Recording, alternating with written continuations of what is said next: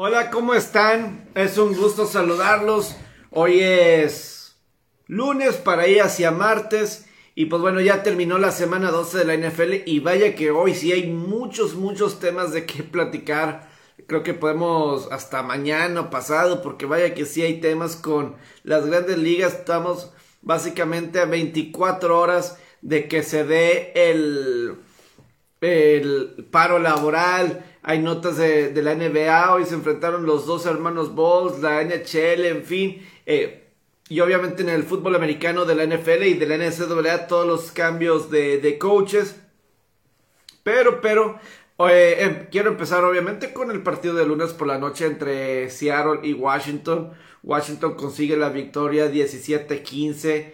Y por un lado, primero por los perdedores, Seattle pues un equipo irreconocible, una ofensiva irreconocible. Yo no me hubiera imaginado ver así a una ofensiva de Russell Wilson. Yo nunca me lo hubiera pensado que se hubiera puesto así de tal forma de inoperante, de no tener tantos primeros y dieces. Eh, todo el tercer cuarto estuvieron sin primeros y dieces. Eh, no podían mover el balón en lo absoluto. Y sí, definitivamente para mí es un eh, completamente...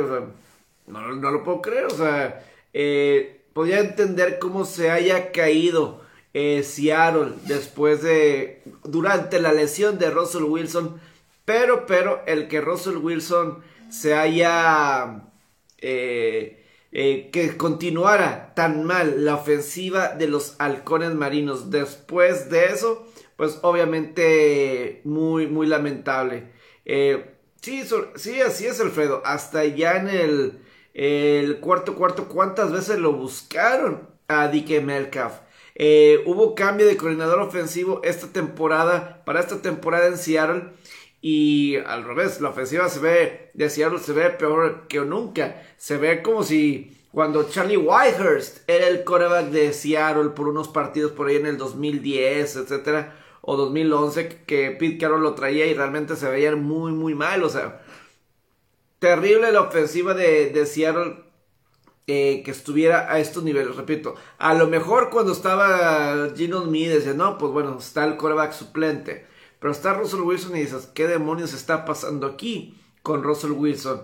¿Por qué no pueden avanzar más? Sigues teniendo Taylor Lockett, sigues teniendo Dike Metcalf. No hay razón alguna eh, para que la ofensiva esté batallando como esté batallando en estos momentos. Eh, entonces, yo, la verdad, en lo particular, yo sí veo ahí que eh, Seattle muy, muy reconocible. Sí quiero explicar un poco el por qué.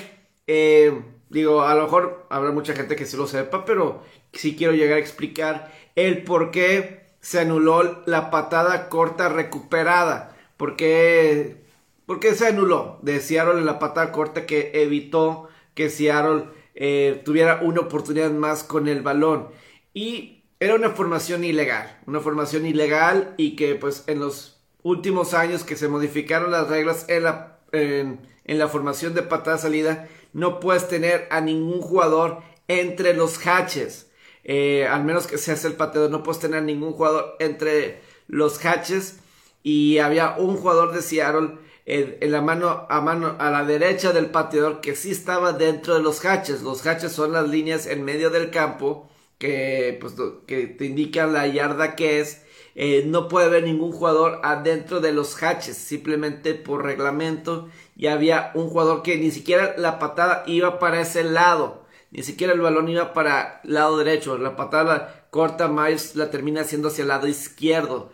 Eh, solo eh, fue, fue porque eh, lo marcaron. No puedes tener. Y la patada iba hacia el lado izquierdo. Y el hombre que estaba justo a la derecha del mismo Myers era el que estaba dentro de los hatches. Y por eso, por eso se decreta que formación ilegal y tuvieron que, que repetir. Pero a mí en lo particular me da gusto que haya ganado Washington. La, la verdad lo digo porque no se merecía en lo realmente, o sea, eh, simplemente no, no se merecía que ganara Seattle el partido.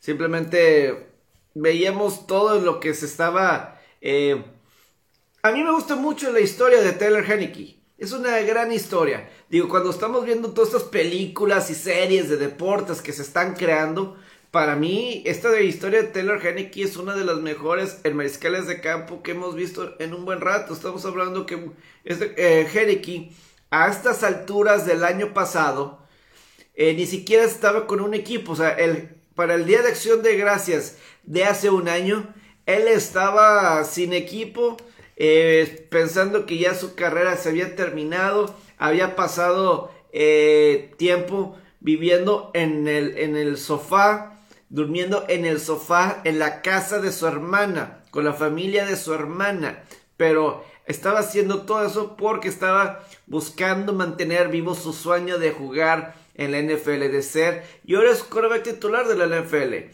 Y pase lo que pase más adelante con Henneke, que cuánto puede llegar eh, durar Henneke como titular si a lo mejor empieza después a jugar mal o no sé, ya nadie le da otra oportunidad como la que está teniendo ahorita con Ron Rivera. Eh, o sea, el que esté teniendo toda esta temporada como titular, eh, yo creo que no se lo hubiera imaginado hace un año Taylor Henneke. Y hace poco vi un juego de pretemporada de él de Minnesota en contra de San Francisco del 2017, donde Henneke eh, fue el último quarterback que entró en ese juego de pretemporada de Minnesota-San Francisco. Fue un domingo por la noche. Y en ese partido, Henneke como que sufre una lesión en las costillas, se mantiene adentro del campo, adentro del terreno de juego, sigue jugando y para el final eh, gana el partido en una remontada y una conversión de dos puntos donde salta, típico Geniki que lo vimos en playoff, que saltaba. Yo la verdad no tenía en mente, no me acordaba y pues obviamente ya para la pretemporada, para esas alturas de la pretemporada, pues uno realmente no está eh, contando que ibas a ver uno de esos mariscales de campo más adelante como titular y sin embargo ahí estaba. Y ya con Washington pues ha tenido su oportunidad, eh, pero son de esas historias que pase lo que pase, ella va a poder. Si yo fui quarterback titular por un año, por un año en la NFL. Y eso creo que sí es digno de, de admirarse, de admirarse lo que, que se está teniendo su oportunidad. Porque ahorita estaba escuchando, estaba escuchando en la transmisión de ESPN. Y él es el único quarterback titular al momento en la NFL. Es el único quarterback titular al momento en la NFL que no fue seleccionado en el draft. Que no fue seleccionado. Es el único quarterback en la actualidad que es titular y que no fue seleccionado en el draft. Eso te marca. Eso es padre. Eso es eh, una verdadera underdog story. La historia de Kurt Warner que underdog story. Esta también es una historia de underdog. Y pues vamos a ver cuánto, cuánto dura esta historia de Henneke, pero... Eh, y creo que está jugando bien, o sea, eh, está sacando jugadas en el momento indicado. Y, no lo no ven ahora, pero Washington tiene marca de 5 victorias, 6 derrotas. Está solamente dos juegos atrás de Dallas. Dos juegos atrás de Dallas para el, el liderato de la división este de la conferencia nacional. Todavía quedan los dos partidos entre Washington y Dallas. Entonces, todavía es posible que Washington se pueda meter en la pelea. Digo, ahorita Washington tiene la misma marca que Minnesota en 5 victorias, 6 derrotas. Eh, está un juego atrás de San Francisco de 6-5. A lo mejor hoy el partido hoy fue eh, feo, así en general. Pero a lo mejor eh, si no se hubiera lastimado Joyce Lai, el pateador, firmemente creo que no hubiera sufrido Washington. Al final, no hubiera sufrido eh, Washington. Ojalá que la lesión de, de McKissick no sea seria, porque sí creo que es importante, eh, un complemento importante con Anthony Gibson ahí en Washington, creo que es fundamental. Y vamos a ver qué pasa. Lo que sí es que a mí me llama la atención que hoy que estaba checando información previo al partido, que estamos muy cerca de saber cuál va a ser el próximo nombre del equipo de Washington. ¿Cómo se va a llamar el equipo de Washington? ¿Cuál va a ser el nombre? O sí, investigando, ya estamos cerca, que en los próximos días. Obviamente, yo creo que antes de que lleguemos al 2022, vamos a saber, mínimo el 2022, digo, ya vamos a llegar a diciembre. yo sí creo que para el, antes de que termine este año 2021, ya vamos a saber cuál va a ser el nombre a futuro. Y los nombres que se mencionan están ahí eh, siendo analizados. Los Red Hawks, los Red Wolves, están nombres típicos que se puede pensar de Washington como los presidentes, los commanders, eh, cosas así que como que no se requiere mucha imaginación, mucha, mucho coco. Pero realmente, ojalá, yo espero que Red Wolves para mí es el principal, es el nombre que a mí me, me agrada. Red Hawks, ¿qué le vas a decir? Los cerdos rojos. Sé que pues, los Hawks tienen la historia de, pues, del grupo de, de, animación, ¿no? Que se creó en los ochentas cuando eh, Joe Riggins y compañía corrían atrás de esa gran línea ofensiva con Joe Jacoby, Ross Green y compañía. Y pues que ganaron tres supertazones en la década de los, de los ochentas, ¿no? Y, y digo, a lo mejor no hemos entrado así mucho a detalle porque todavía la NFL pues está el tema de, de qué va a pasar con esos documentos, de esos documentos en Washington del, de la NFL de Goodell que no quisieron dar, no quisieron dar a conocer. Todavía hay muchos de esos problemas alrededor de Washington. Entonces, cuando tienes una historia como Taylor Henneke, más vale que continúe, porque hay muchas cosas alrededor de Washington que administrativamente y organizacionalmente no está en lo que yo preveo, ¿sabes? donde que se ha caído Washington de ser una de las mejores franquicias de la liga. Ron Rivera es un hombre ideal para estar en esa situación. Y ojalá Henrique se pueda mantener. Pero sí, ahí en el caso de, Washington vamos a ver si más adelante eh, cuál va a ser el nombre y qué tanto vamos a ir conociendo poco a poco de el material o si, o si se llega a, conocer, ¿verdad? Más de esa información de la liga. Que la, la liga ya dijo ya no vamos a dar a conocer más pero pues todo depende, John Gruden y, compañía, la demanda, hasta dónde quieren llegar. Porque si hay, eh, se puede venir caos, se puede venir verdadero caos. Eh, uno puede ser Red Hawks, pero viendo los otros equipos de la ciudad de Washington Nationals, Capitals, eh, puede que le pongan algo representativo a la ciudad, como mencionó una de las opciones. Ojalá que no. a mí me gusta, o sea, Ojalá, ojalá que no. A mí me gustaría Red Wolves. Creo que ese sería un buen nombre. Eh, creo que podría... Eh, se mantiene lo de Red y, todo eso. Oli 80. Hola, ¿qué onda Dani? ¿Cómo andas? Este... Eh, pues sí, es lo que yo preveo aquí con... Vamos a ver qué pasa con el nombre de Washington. Pero sí, es, en los próximos días, no, sé si en diciembre, definitivamente tiene que ser en diciembre, porque ya vimos los indios de Cleveland. Ya sabemos que son los guardianes. Y nos enteramos antes de que llegara el 2022. Entonces, eh, pues eso es por parte de, la NFL, de lo que fue el partido de, de lunes por la noche. Quiero irme con mi Power Ranking con mi Power Ranking de los 5 peores equipos. Vamos con los 5 peores equipos de la NFL. Y pues Detroit, obviamente, es el, peor equipo. 0 victorias, 10 derrotas, 1 empate. Ese es mi, mi quinto peor equipo. Luego, eh, yo voy a mantener a Houston, Jacksonville como esos tres. Luego creo que voy a mantener a Jets y a Gigantes, ahí como de los peores equipos. Sin lugar a dudas, esos son los equipos que yo catalogo como los cinco peores, las cinco peores escuadras de toda la NFL. Mientras que los mejores, los mejores cinco, los mejores cinco equipos de, la NFL, eh, Arizona los mantengo como, como uno. Eh, este es eh, el equipo uno.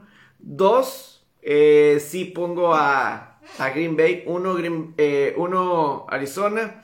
Dos Green Bay. Eh, tres sí pongo a, Tampa. Cuatro Nueva Inglaterra. Y cinco Buffalo. Creo que sí los voy a, mantener. Sé que Buffalo ha estado ahí. eh, con sus problemas, pero creo que Buffalo sigue teniendo ese talento. Digo, creo que un Kansas City lo podemos poner en 5. Creo que descansó Kansas City y a lo mejor por eso no los tenemos, pero creo que un Kansas City puede estar ahí en la, en la discusión, ahí, una mención honorífica ahí para, para Kansas City como eh, un 6 o un 7, pero es lo que yo preveo así como eh, los mejores 5. Entonces, los 5 peores equipos, Detroit, Luego me voy con Houston, Jacksonville y los dos equipos de Nueva York, Jets y, Gigantes. Eh, pues es que, eh, Pepe, han ganado seis partidos de forma consecutiva y se han visto bastante, bastante bien. Eh, se han visto muy dominantes los Patriotas, sobre todo defensivamente. Mac Jones acaba de lanzar 300 yardas contra una buena defensiva de Titanes. Realmente sí creo que se ha visto bastante bien. Eh, creo que, por ejemplo, un Tampa, que los pongo como tres, finalmente ganaron uno de los mejores, o sea, para mí fue la victoria más impresionante que ha tenido Tampa Bay en esta temporada regular. Eh, y eh, para mí Tampa, esa fue su mejor victoria contra unos potos de Indianapolis que venían enrachados, que venían jugando bien, se estaban sintiendo muy bien sobre ellos mismos, por eso empezaron bien fuerte, Colts 17 a 7, pero Tampa logró apaciguar y ganar de visitante contra unos Colts que repito que estaban jugando bien. Y a mí esa victoria de Tampa eh, me agrada. Eh, de, por, por, parte de Buffalo es preocupante la lesión de Trey Davis White, que tanto eso le vaya a afectar, pero bueno, el próximo lunes por la noche vamos a tener un gran partido el lunes por la noche. Búfalo en contra de Patriotas, es lo que se espera, un gran juego. Y ahí vamos a ver realmente, eh, sobrevivió Nueva Inglaterra una buena prueba, contra Titanes. Que es cierto, no agarraron al mejor Titanes, con todas las armas ofensivas de Ryan Tannehill fuera. Julio Jones, Derrick Henry, el mismo AJ Brown, todos fuera. Tiene razón. Pero aquí vamos a ver al, a Nueva Inglaterra, que es Búfalo creo que es Colts y luego no sé si hay alguien más y luego otra vez Buffalo. Es muy cercano y ahí vamos a ver realmente si le estoy dando demasiado crédito a, los Patriotas o no. Pero esa defensiva es de verdad. Esa defensiva eh, sí es, de verdad. Me voy con los premios para mí, los premios de la semana, es decir, a los mejores jugadores. Eh, los premios que yo considero así de, de lo mejor de esta semana número 12. El jugador ofensivo de la semana me voy con Leonard Fournette. Y yo me voy los, las cuatro anotaciones, pues no se diga eh, mucho. esas cuatro anotaciones de Leonard Fournette, fenomenal. Eh, y, y, sobre todo que a estas alturas el año pasado, Leonard Fournette estaba a una nada de ser cortado por los bucaneros. Estaba una nada. Eh, básicamente le habían dicho eh, igual, a estas alturas de la semana 12 o 13, te puedes quedar en el, en el equipo, pero no hay ninguna prueba que, que no hay ninguna garantía que, te, que vas a estar en el roster original ya una vez que estén los partidos. O sea, que puede estar inactivo porque estaba Ronald Jones, etc. Y, o te podemos cortar. Él prefirió quedarse en el equipo.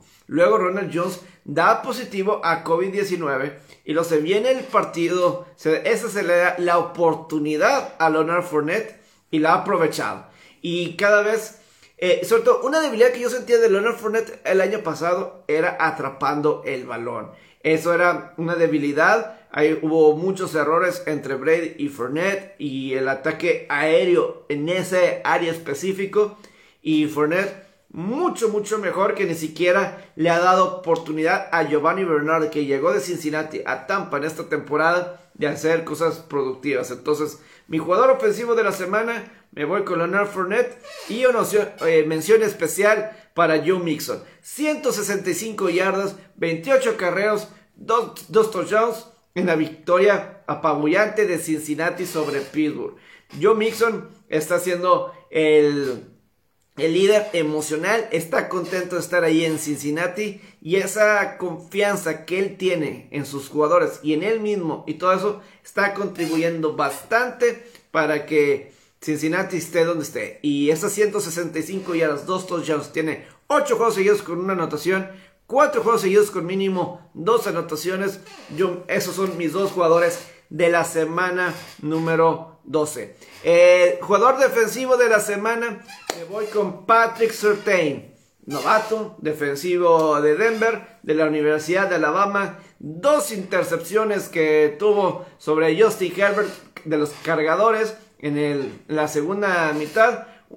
Una en la zona roja, en la, en la zona de anotación, si no me equivoco, en la zona de anotación. Y el otro, el, el pick six. El pick six que la regresó hasta la anotación y prácticamente aseguró el partido.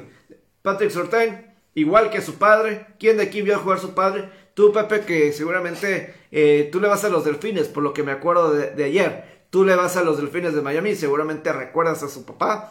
Pero, eh, entonces, para mí, mi jugador defensivo de la semana, me voy con ni más ni menos que Patrick Surtain. Y, y jugador eh, de equipos especiales de la semana el jugador eh, de equipos especiales de la semana, yo me voy. Eh, mi jugador defensivo, mi, jugador de equipos especiales de esta semana número 12, yo me voy con Daniel Carlson. Me voy con Daniel Carlson, el pateador de los Raiders. Con su gol de campo. Quiero bien la, estadística de su... Eh, el gol de campo de Daniel Carson. Aquí lo quiero tener así bien, bien, bien, este, para... Ver, aquí está el, gol de campo. Así es. A ver, nomás quiero eh, sacar bien, bien, bien el, el, el dato de Daniel Carson. Aquí está. Daniel Carson. Daniel Carson es mi jugador de equipos especiales de la semana. Conectó 5 goles de campo de 5 intentos, incluyendo el gol de campo de 56 yardas. Que eso es clutch. Eso es lo que es ser un buen pateador. Lo importante es tener un buen pateador. Y. Eh, bastante, bastante bien. Pero estos 5 goles de campo de Daniel Carson Vamos, una mención honorífica. Tú los pones como jugadores de equipos especiales de semana. Eh, esa patada bloqueada, eh, definitivamente bastante, bastante bueno. Eh, pero no sé si algún jugador, momento así especial. digo, también está el regreso de patada de Minnesota de 100 yardas, que la regresaron hasta la anotación.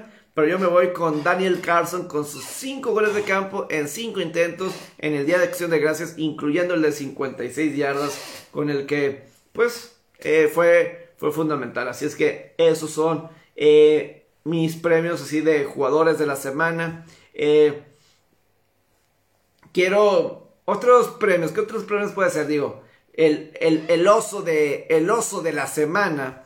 yo creo que fue, pertenece a, a Kirk Cousins. A, a Kirk. Me voy con ese oso por en la cuarta y gol. Con el juego de por medio, faltando 9 minutos, abajo por 8 minutos, Carcoso se alineó en el guardia ofensivo en lugar del centro. Se alineó en el guardia ofensivo. Madison, el, el corredor, dijo, estás en la posición equivocada. Imagínate, de todos los momentos del partido, Kirk Cousins se puso en la posición equivocada. Por el amor de Dios, se pueden imaginar que eso fue lo que pasó con el mismo Kirk no lo puedo creer. Entonces, ese fue, yo creo que el oso, sí, así, el, error garrafal eh, de, la, de la semana. Quiero ir con este tema. Hay varios temas de, a lo mejor mañana en puro audio, o no sé cómo lo vaya a hacer, pero hay varios temas. En la, en la, específicamente, en el tema de, de los acereros de Pittsburgh, escuché Obviamente me dio mucho gusto escuchar todo lo de Cincinnati y todo eso porque fue una de las mejores, o sea, fue un gran triunfo y se lo disfruté bastante que estuvieran al frente 41-3, 41-10, la verdad, la verdad, eh, muy, muy padre, sí. Pero, por ejemplo, yo estuve escuchando, me eché eh, lo que dijeron sobre los acereros, eh, Ryan Clark, Stephen A. Smith, básicamente la gente de ESPN, Mike Florio, etcétera. Para mí la cuestión de Pittsburgh es simple. no tienen un buen equipo. Algo decían de que es que sí, sí, es que ya nadie le teme a Pittsburgh. Es que eh, fue, fue humillante. Pues sí, fue humillante. Pero simplemente, Pittsburgh no tiene el equipo. No tiene el equipo para pelear, para contender. No han hecho la línea ofensiva ya no es lo de antes.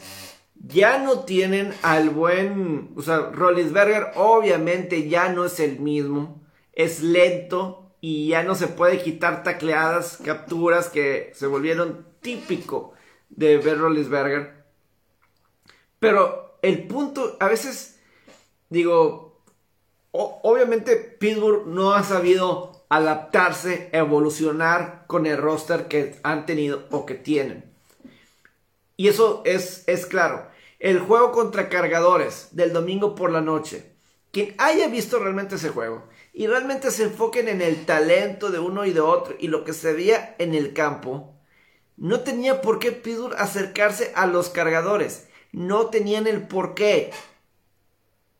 No tenían el, el por qué ponerse en esa situación. Eh, cargadores era mucho mejor equipo. Aquí se veía Cincinnati Pittsburgh. Cincinnati realmente se vio, se veía muy dominante, muy dominante. Y yo firmemente creo que es raro ver Pittsburgh así. Y aunque su récord no esté tan mal, aunque el récord no sea tan malo de los acereros, pero repito, el calendario a mitad de octubre, octubre, le fue muy benéfico y lo aprovecharon, lo aprovecharon, pero te enfrentas a equipos con mucho mayor talento como es Carnet, como son los cargadores y en estos momentos son los Bengals, están fuera de Sí, o sea, están completamente fuera de, de realmente pelear por algo. O sea, ¿qué onda, Lalo? ¿Cómo estás? Eh, buenas noches, gusto en saludarte aquí platicando de los acereros, de cómo realmente se han caído y se han caído, eh, pero repito, no es por que no los, jugadores no estén intentando ni nada, simplemente no es un buen equipo. Y ahora TJ Watt va a la lista va a la lista de COVID. Va a la lista de COVID y pues eh, uno de sus mejores jugadores, uno de los mejores jugadores y pues ahora va a la lista de, COVID. Ni modo para los acereros y sobre todo Cincinnati parece que está en un plan progresando. Baltimore creo que también. Cleveland, Cleveland es un equipo que yo desearía que mante trust the process, como diría Joel Embiid. Trust the process. Están en un una división muy difícil, en una conferencia muy difícil. Dejen que evolucionen las cosas. Eh, están en muy grande peligro de destruir lo que han hecho en estos últimos 2-3 años Cleveland. Que a lo mejor no va a resultar lo que ellos pensaban esta temporada. Puede ser. Pero la conferencia es dura, la división es dura y, las, y los rivales también juegan.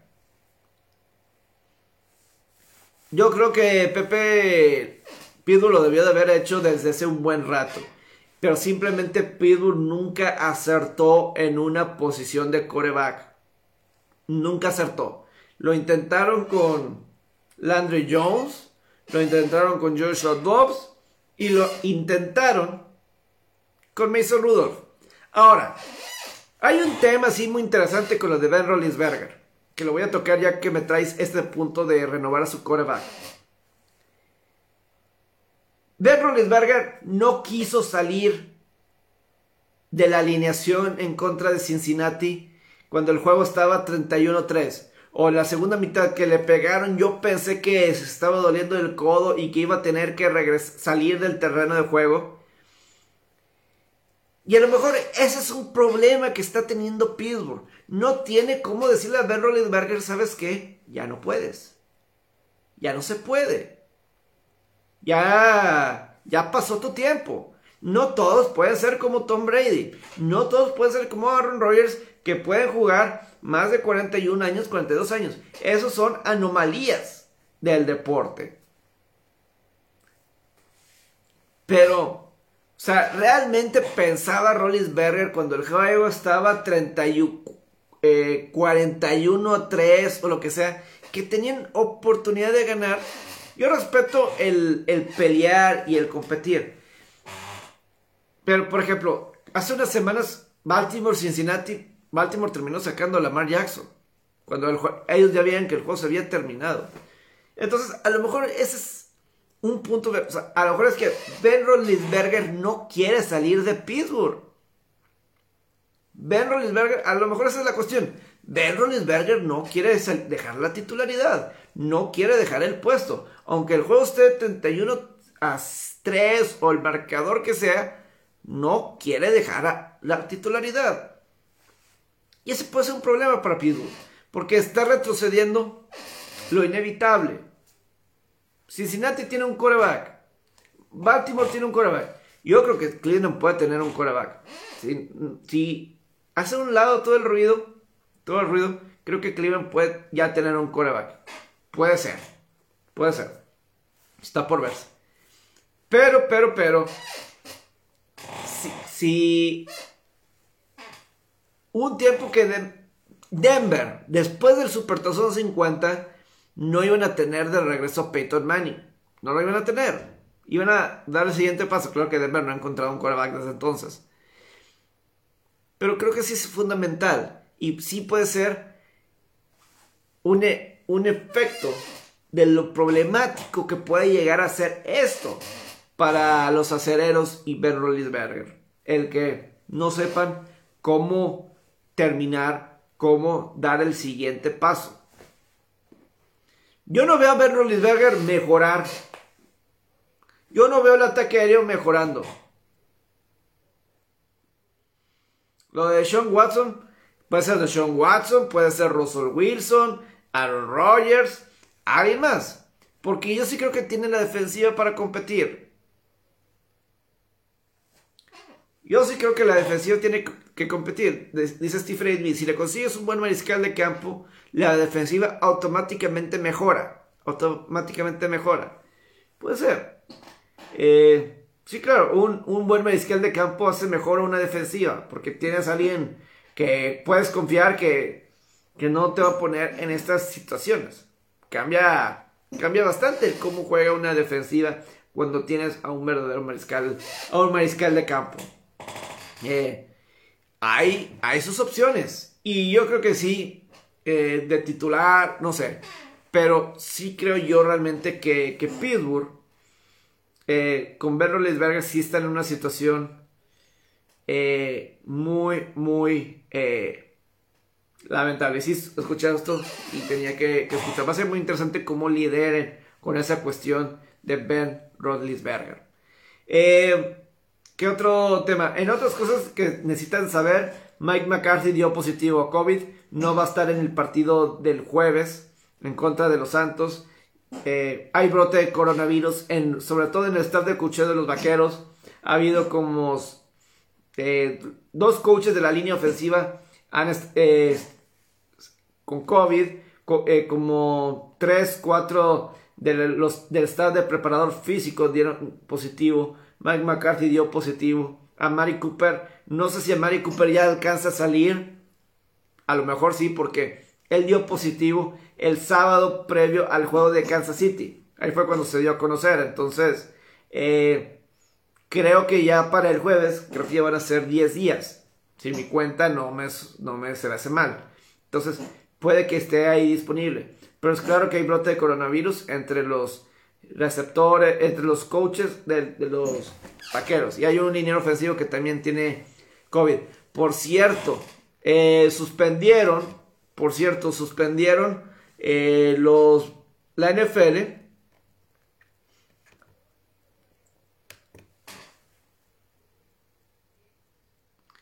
¿No crees que si se mantiene a un veterano, en este caso Cereros, el plan tendría que adaptar a su velocidad? No entiendo, Eduardo. Eh, no sé si me puedes plantear diferente la pregunta, una disculpa. Eh, no entiendo. El plan de juego tendría que adaptar a su velocidad. Es que. El problema es que ahorita no tienes. De los aceleros no tienes cómo correr el balón. O sea, tienes un buen corredor. Pero. Y además, creo que también se trajeron a esta persona, Matt Canada. Y para mí no me gusta nada Matt Canada como coordinador ofensivo. No me gusta nada. Ha habido muchas jugadas, muchas decisiones de que yo digo que está. ¿Por qué lo manda ahorita la jugada? No me gusta en lo absoluto Matt Canada. O sea, no. ¿Es el primer año? No. Definitivamente. Ah, a mí. A mí no. A sus características. Pero es que. Este, o sea, ves a Cincinnati rápido. En corredores, receptores, defensiva. Necesitas otra cosa. Yo creo que. No, o sea, yo creo que no hay de otra más que O sea, para mí el coordinador ofensivo, la verdad es... No he entendido muchas jugadas así que han hecho. No querían a Randy Fichtner, que creo que había cosas de que no. Aquí, peor, peor, peor. O sea, la verdad. Muchas cosas que digo, no entiendo, no entiendo. A mí en lo particular, ha dejado mucho que desear el coordinador ofensivo. O sea, creo que nadie se salva de Pittsburgh. Absolutamente nadie. Y a mí una cosa me molestó de Mike Tomlin. Una, ya esto ya es algo personal, algo personal. En la conferencia de prensa, eh, no mencionó los Bengals. Él solo do, a, tip, a tip of the hat to those guys. Those guys son los bengalíes de Cincinnati. Que se acuerde ese nombre, los bengalíes de Cincinnati. Les han ganado tres veces seguidas. Debe de mencionar el nombre de los bengalíes. Eso es un poco de respeto, un poco de respeto al equipo que les ha ganado tres veces de forma consecutiva. Creo que se merece eso Cincinnati. Decirles dos guys, como dos guys tienen un nombre. Y esos les han ganado y los han apabullado, los han dominado en tres juegos diferentes. Se me un poco más de respeto Cincinnati en eso que eso de dos guys. Simplemente es lo que yo es lo que yo creo. Ve tu equipo, es un desastre, es un desastre. Eh, los, los acereros. Eh, la NFL suspendió a Tristan Hill sin paga durante dos juegos por el puñetazo que le dio a, John Simpson, guardia ofensivo de los Raiders. Dos juegos, bien hecho por la liga, bien hecho por parte, por parte de, de la liga en castigar a Triste Hill. Está fuera por la temporada el corredor de las Panteras Christian McCaffrey. Creo que esas son y, eh, Samuel, Fred Warner de San Francisco, receptor y linebacker están fuera una o dos semanas. ¿Y qué otra lesión? Hay por ahí. Eh, hay otra, hay otra que se me está... Hay otra que se me está yendo, pero bueno, a ver si ahorita se me viene a la mente. En el fútbol americano colegial, en el fútbol americano colegial hay dos notas importantes. Ya lo mencioné ayer un poquito, lo de que sale Rico Riley. Rico Riley ya fue presentado por los Troyanos del sur de California. Ya fue presentado eh, hoy. Es el nuevo head coach de los Troyanos del sur de California. Es lo que yo nunca he entendido del colegial. Hoy ya dieron a conocer los Troyanos a a Lincoln Riley. Y hoy los Tigres de LSU dan a conocer a Brian Kelly como su nuevo entrenador en jefe. El, el, máximo ganador en partidos en la historia de Notre Dame. Ahora va a ser el head coach de los Tigres de LSU. Eh, así es, así es. Lo mencioné ahorita lo de Christian McCaffrey. Las alarmas de Oklahoma. No, pues sí. Ah, Rattler, que se vaya. Spencer Rattler, que se vaya. Ahí está este Caleb Williams. Ahí está, que se vaya Spencer Rattler, este quarterback. Adiós, adiós. Pero sí, lo de yo no entiendo por qué en el colegial no se van hasta... Entiendo que está el reclutamiento ahorita en diciembre, y eso es lo importante. El reclutamiento ahorita en... Pero, o sea, ni siquiera son los tazones colegiales todavía. O sea, todavía hay partidos que jugar. Oklahoma va a tener sus tazones, LSU, eh, sí, Notre Dame también. Y simplemente los dejas, los dejas ir. Y así, o sea, no, o sea, eh, simplemente no... O sea, es como si... O sea, en la NFL, en otros, no vas a dejar un equipo media temporada para contratarte con otros cuando todavía te falta trabajo por completar.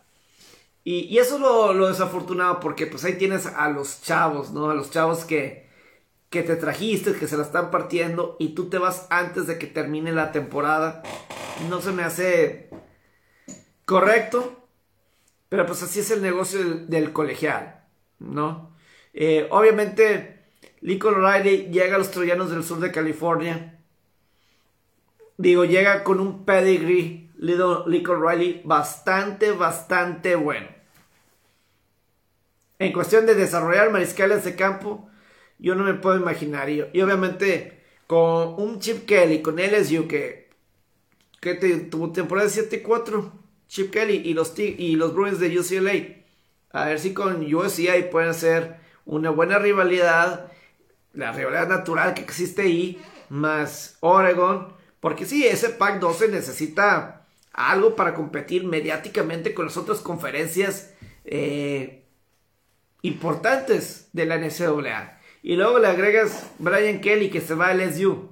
Ed Ogregon.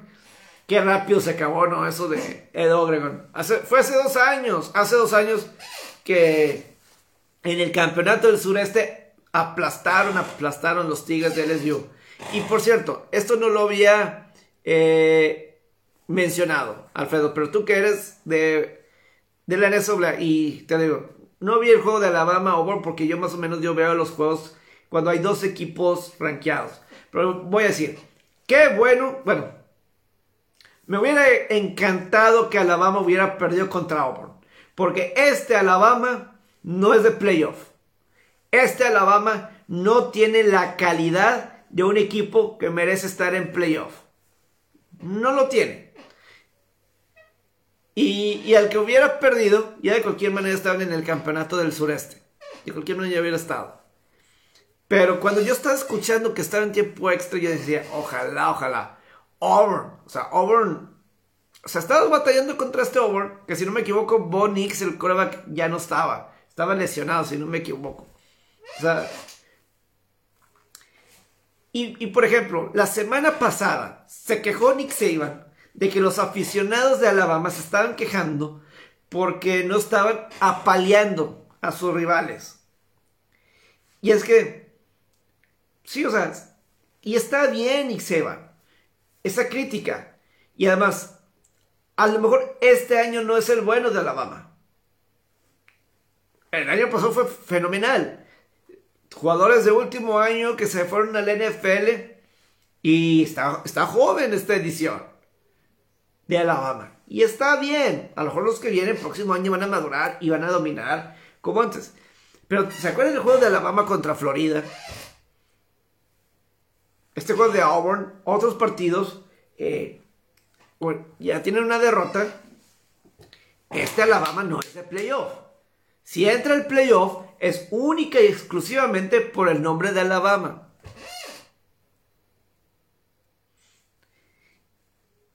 A mí no me gusta el comité en el fútbol americano colegial para decidir quién está en el playoff. A mí no me gusta, no me agrada. Creo que no está bien es muy subjetivo. A mí me gustaba más el BCS. Creo que la combinación de estadísticas más las encuestas de coaches y, y prensa era lo más efectivo.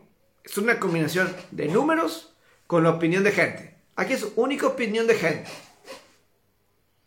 Y ahí es donde Haas fuera a un Cincinnati y todo eso. Qué bueno, qué bueno. Eh, digo, ojalá, ojalá que ya vayamos a ver. Yo me imagino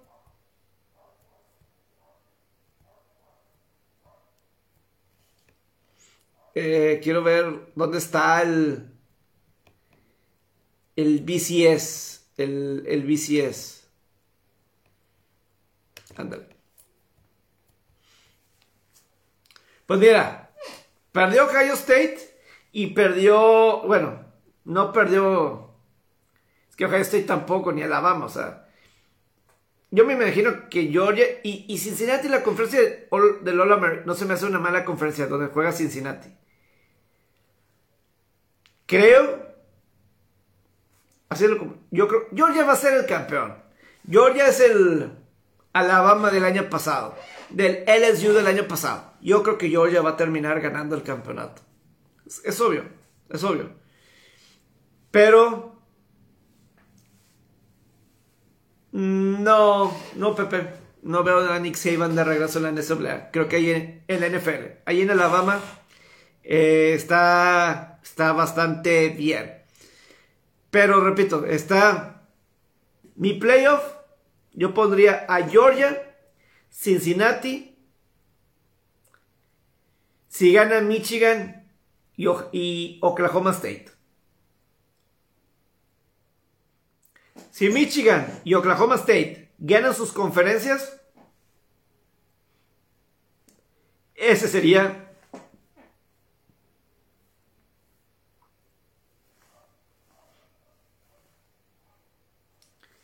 ese sería para mí mi playoff. No sé qué piensan ustedes. Para mí eso sería lo justo. Mis cuatro equipos. Georgia, y Cincinnati como 1 y 2. Luego a lo mejor pondría Michigan contra la Universidad de Cincinnati. Y Oklahoma State en contra de Georgia. Ya lo solucioné. Por favor, no metan a Alabama. Y tampoco que metan a Notre Dame. Tampoco que metan a Notre Dame, por el amor de Dios. Ya sabemos lo que pasa siempre. Que no metan a Notre Dame.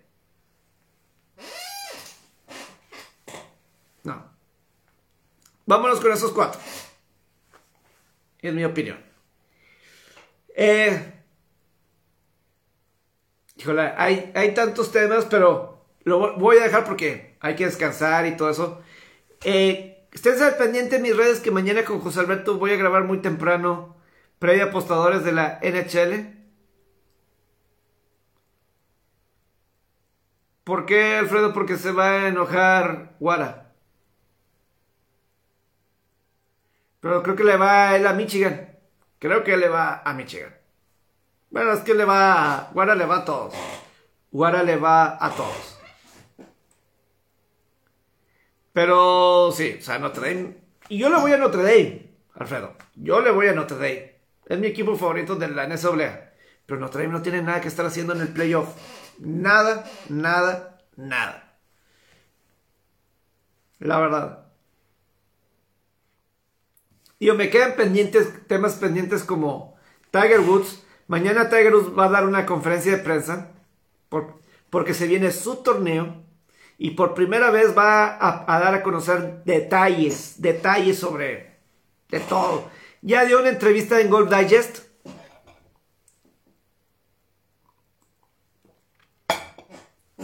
Ya dio a conocer un, este, que nunca más, o sea, sí va a jugar golf profesionalmente nuevamente, pero no al mismo ritmo, sino que va a ser más selectivo con sus torneos y que va a jugar menos. No va a poder jugar como antes y que dice, y eso está bien. Híjole, eso como que yo no sé cómo tomar. Como aficionado de Tiger, yo en lo particular no sé cómo tomar. Yo estoy así de que, híjole. O sea, quisiera ver y quisiera que llegara. Obviamente, me imagino que sus torneos que está pensando son los Majors. Yo quiero pensar. Los de cerca de su casa. Algunos de Florida. No sé, el torneo de Jack Nicklaus. No, el de el Honda Classic. El de Bay Hill. Eh, no sé si el de Rivera. Rivera, el de el de Rivera no el de Rivera Maya, sino el Rivera el de Los Ángeles. Es donde yo me imagino donde estaría jugando. Eh, pero vamos a ver qué más detalles dice, dice Tiger temprano. Y grandes ligas. Estamos a 24 horas del paro laboral. Pero vaya movimientos que se han dado. Parece que todos los equipos están rápido. Firma, firma, firma jugadores. Nada más para que se den una idea de todas las contrataciones que ha habido al momento en las grandes ligas. Han sido, o sea, en los últimos días, Robbie Ray, el ganador del sello en la Liga Americana, firma con los Marineros de Seattle. Los Rangers contratan por 325 millones de dólares a Corey Seager. Eh, Max Scherzer va a firmar con los Mets de, Nueva York. Eh, los Dodgers están llegando a un acuerdo. Eh, los Bravos firman a Kerry Yates, el relevista. están habiendo cambios. También hay una nueva una propuesta para expandir los playoffs de las grandes ligas a 14 equipos. A 14 equipos. Hay una propuesta en el que van a haber 14 equipos y el campeón división, el, ganador del, el que tenga la mejor marca de, eh, de cada liga pasa directo a la serie divisional. Pasan cuatro comodines por liga. Y los dos ganadores de, división después del, del uno van a poder elegir al rival que van a enfrentar en el juego, en una serie de comodín o juego de comodín. Así es como parece. Ahí están propuestas. Hace mucho que no estaba un receso de, de temporada tan activo. Pero después, a estas alturas mañana, todo se va a calmar. ¡Pum! Todo se va a acabar. Alto por completo. Alto por, por completo. No fue un buen día para mí en la NHL, pero eso ya lo platicaré en la mañana y ya más extenso con José Alberto que se va a platicar más. Hay, hay muchos temas ahora sí. Pero bueno, esto me da oportunidad para platicar con ustedes mañana, aunque sea en audio, en Spotify, etcétera. Ahí búsquenme. Pero bueno, les deseo suerte y que tengan un gran día.